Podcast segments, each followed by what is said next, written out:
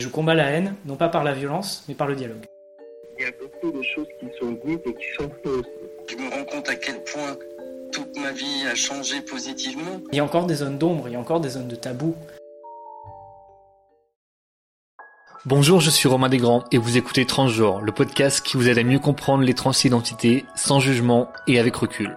On dit qu'une personne est trans lorsqu'elle ne se reconnaît pas dans son genre assigné à la naissance. Et bien souvent, elle va se lancer dans un parcours de transition pour vivre en adéquation avec son ressenti. Si la transition peut bien entendu être médicale, elle peut aussi être sociale, comme utiliser un nouveau prénom, ou administrative, avec le changement d'état civil. Ces parcours sont loin d'être aisés et les personnes trans sont nombreuses à militer pour une simplification des démarches. En parallèle, la question de la transition est particulièrement délicate lorsqu'on parle des enfants et des ados trans. Comment accompagner les jeunes? Où placer la limite? On va essayer ensemble de répondre à toutes ces questions. Transgenre épisode 4, les parcours de transition, première partie.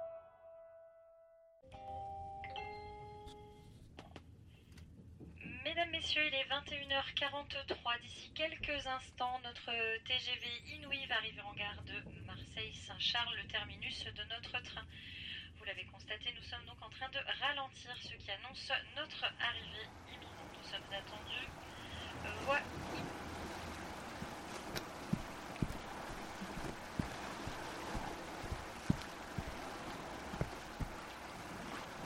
Bah, moi je m'appelle Lee euh, et je gère une asso qui s'appelle Transat, euh, qui est une asso de personnes trans non binaires en questionnement qui est basée sur Marseille, euh, qui a aussi une antenne sur Avignon et qui de façon générale intervient plus préférentiellement dans toute la région PACA.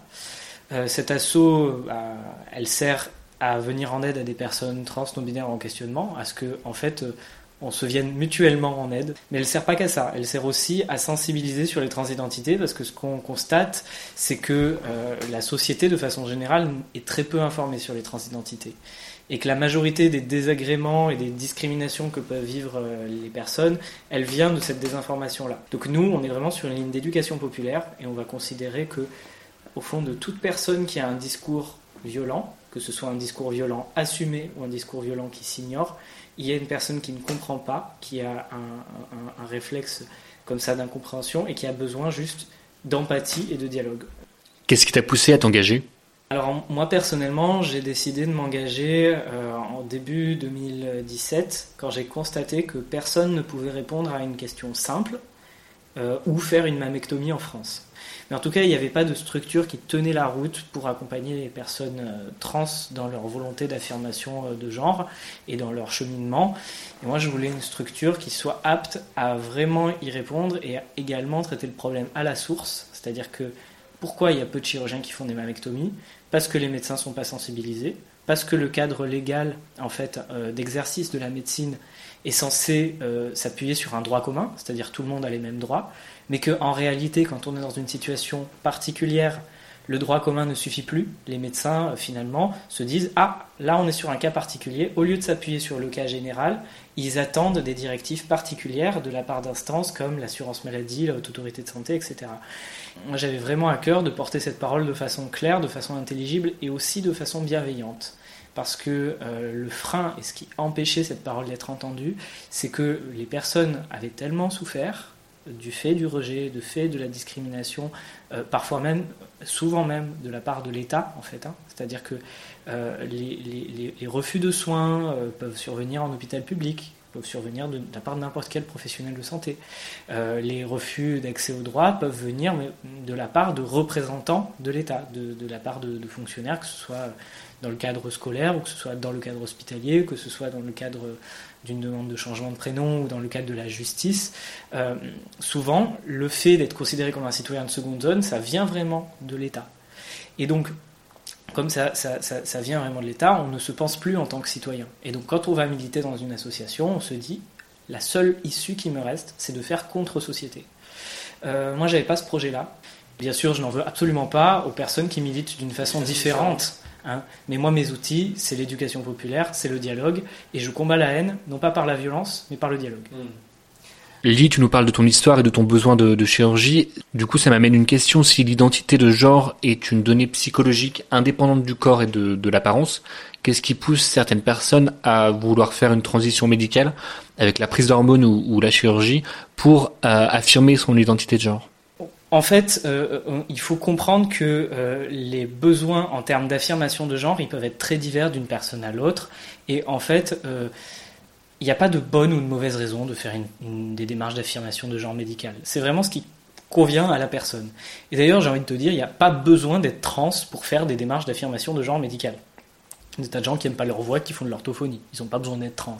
Il y a des tas de gens qui font une opération génitale parce qu'ils n'aiment pas la, la taille de leurs organes génitaux, la forme de leurs organes génitaux, euh, et ils n'ont pas besoin d'être trans pour ça. Il y a des tas de gens qui font des opérations mammaires parce qu'ils ne sont pas satisfaits de l'aspect de leur torse, et il n'y a pas besoin d'être trans pour ça.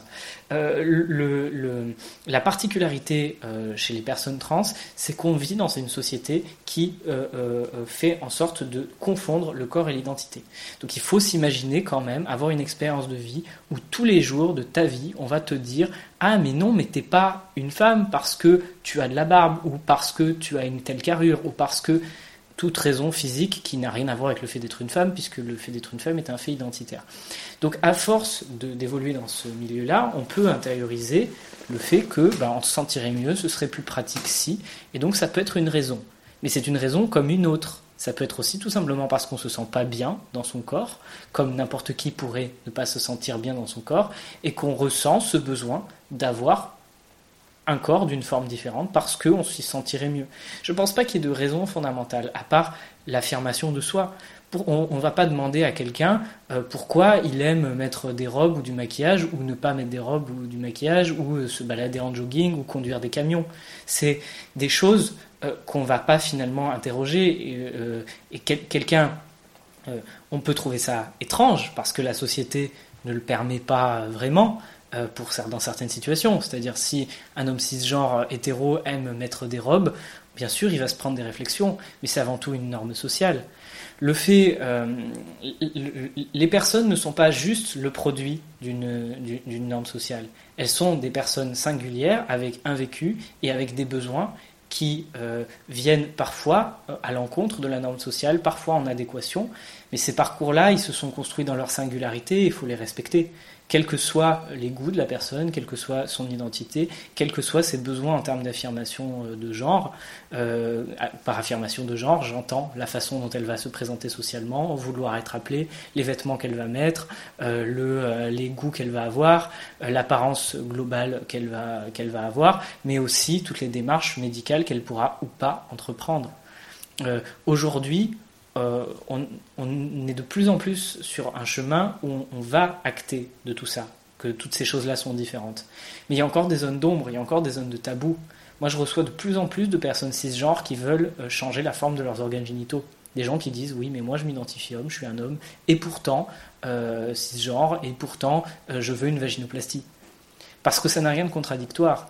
Une femme, elle peut avoir un pénis, elle peut avoir une vulve, euh, elle peut euh, elle peut avoir à la fois un pénis et une vulve, elle peut avoir fait une opération génitale, elle peut ne pas en avoir fait, etc.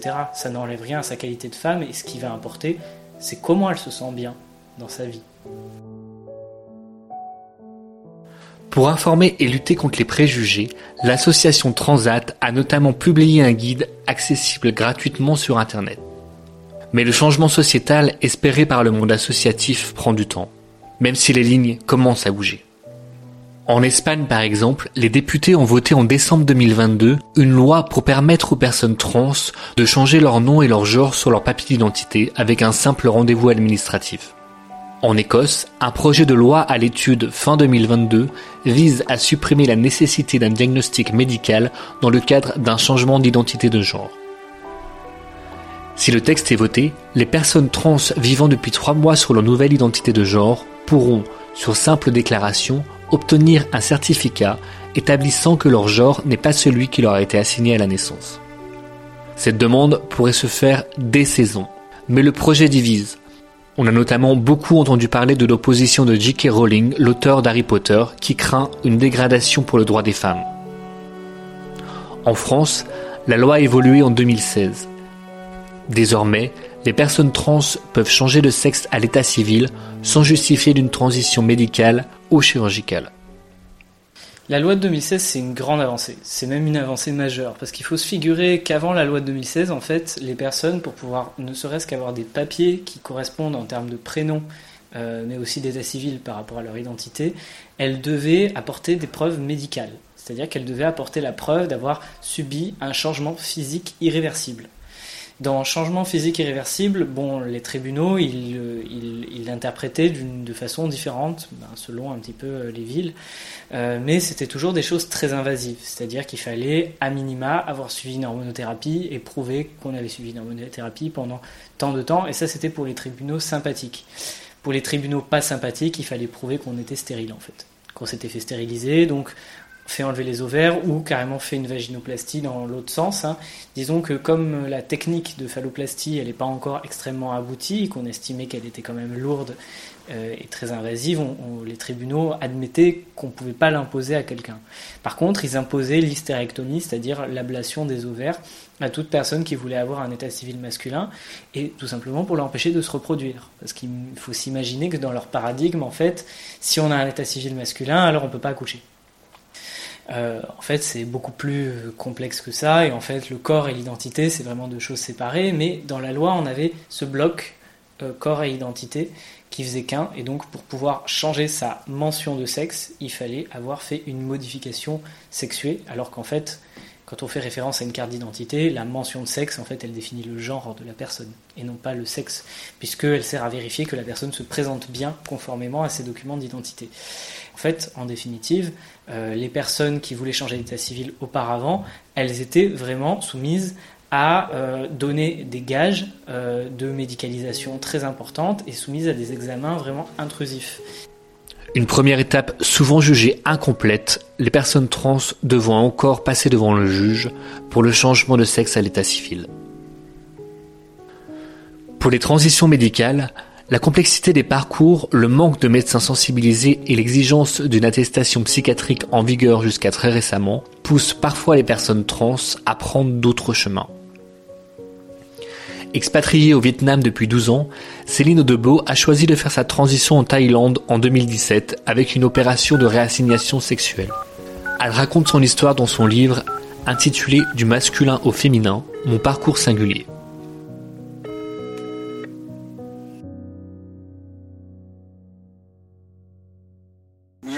Oui, bonjour Céline, c'est Romain Desgrands, je vous appelle comme convenu. Je vous dérange pas?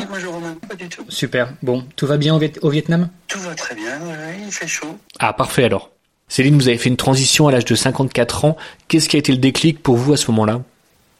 C'est un, un, petit peu difficile à identifier clairement. C'était une, accumulation de choses. C'était euh, 30 euh, années euh, de, de, survie, on va dire, enfin de, de vie difficile, de pas pouvoir vivre comme je le souhaitais.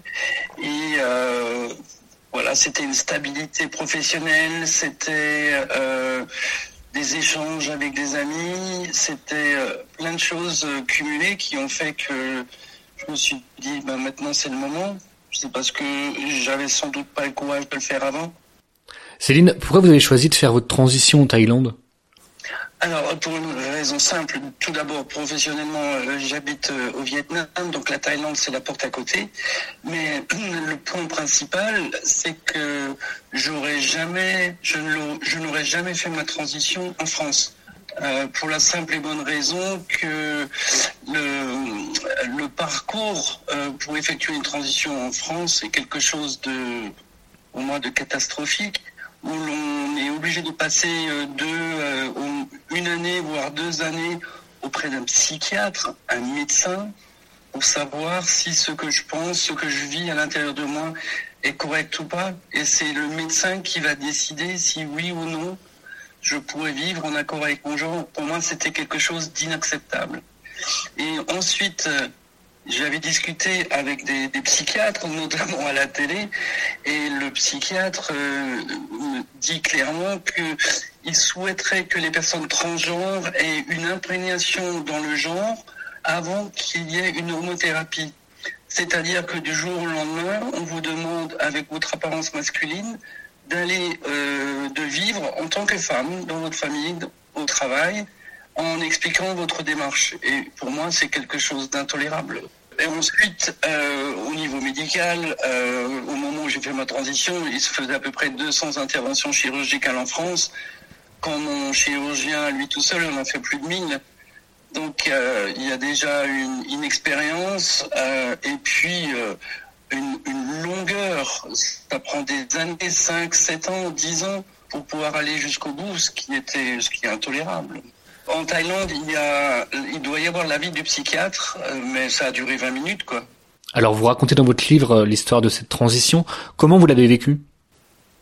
Alors moi, je l'ai vécu, euh, si vous voulez, le jour, euh, la nuit avant l'opération, euh, c'était c'était une phase d'euphorie, ensuite une phase d'angoisse, est-ce que parce qu'il n'y a pas de, on peut pas faire marche arrière, mais euh, voilà, l'euphorie l'emportait surtout. Et euh, euh, donc euh, voilà, je suis rentré à l'hôpital et une heure après, on m'a emmené au bloc opératoire. Et puis après euh, six heures et demie de, de chirurgie, ben voilà, c'était fait. Et c'était une libération. C'était, je veux dire, ce que j'ai ressenti à ce moment-là, c'était incroyable. C'était le rêve d'une vie, quoi. Et du coup, cette, ce changement, comment il a été perçu dans votre entourage? Ben, c'était euh, évidemment la grande surprise parce que personne ne se doutait de rien. J'avais pas du tout d'apparence féminine. Et mes parents ont été choqués. Ils l'ont appris trois semaines avant que je me fasse opérer. Euh, évidemment, et puis ils se posent les questions, qu'est-ce qu'on a fait de mal, ou est-ce qu'on a raté quelque chose? Mais voilà, euh, ils ont évidemment euh, rien à se reprocher, c'était euh, c'était comme ça depuis mon enfance, et puis euh, une fois que ça a été compris, expliqué, euh, tout s'est vraiment bien passé, et aujourd'hui, euh, tout se passe, euh, on va dire, mille fois mieux qu'auparavant au niveau du relationnel. En tant qu'homme, je j'étais quelqu'un d'irascible, qui n'avait pas, qui, qui avait un gros tempérament. J'étais jamais bien dans ma peau en fait. Et euh, là maintenant, mes relations avec mes parents ont totalement changé. Euh, avant, j'envoyais un mail, on se voyait une ou deux fois par an, alors que là, c'est tous les jours, quoi. Selon vous, c'est quoi la, la leçon de votre parcours? Si vous aviez un message à faire passer, ce serait quoi? De dire que la, la vérité euh, paye toujours, je me rends compte à quel point toute ma vie a changé positivement et d'avoir vécu caché pendant si longtemps, d'avoir euh, pourri ma vie, en fait ma vie d'adulte, euh, ben c'était, euh, je veux pas dire que c'était une erreur parce que je l'ai fait au bon moment, mais euh, ça, ça change la vie, c'est euh, de vivre en accord avec soi-même. C'est juste, voilà, c'est aujourd'hui je vis normalement. Je j'ai même plus l'idée d'être transgenre. Quoi, je me pose Ouais. même plus la question. Depuis la transition de Céline, les choses ont changé. L'assurance maladie a ainsi annoncé en décembre 2022 que le certificat psychiatrique ne serait plus une obligation dans le cadre d'une prise en charge dans un parcours de transition. La question des transitions est particulièrement sensible lorsqu'elle concerne les enfants et les ados trans. Face à l'inadéquation entre leur genre assigné à leur naissance et leur ressenti, les mineurs peuvent aussi entrer dans un parcours de transition avec l'autorisation de leurs parents. Mais comment être sûr que leur choix est éclairé? Où placer la limite? Et que se passe-t-il si le jeune change d'avis? Dans la deuxième partie de cet épisode, on ira poser toutes ces questions au docteur Jean Chambry, pédopsychiatre à Paris, qui anime une consultation sur les transidentités depuis plus de 10 ans. D'ici là, vous pouvez toujours continuer à m'écrire et à réagir sur mon adresse mail transgenrepodcast.gmail.com. À très vite.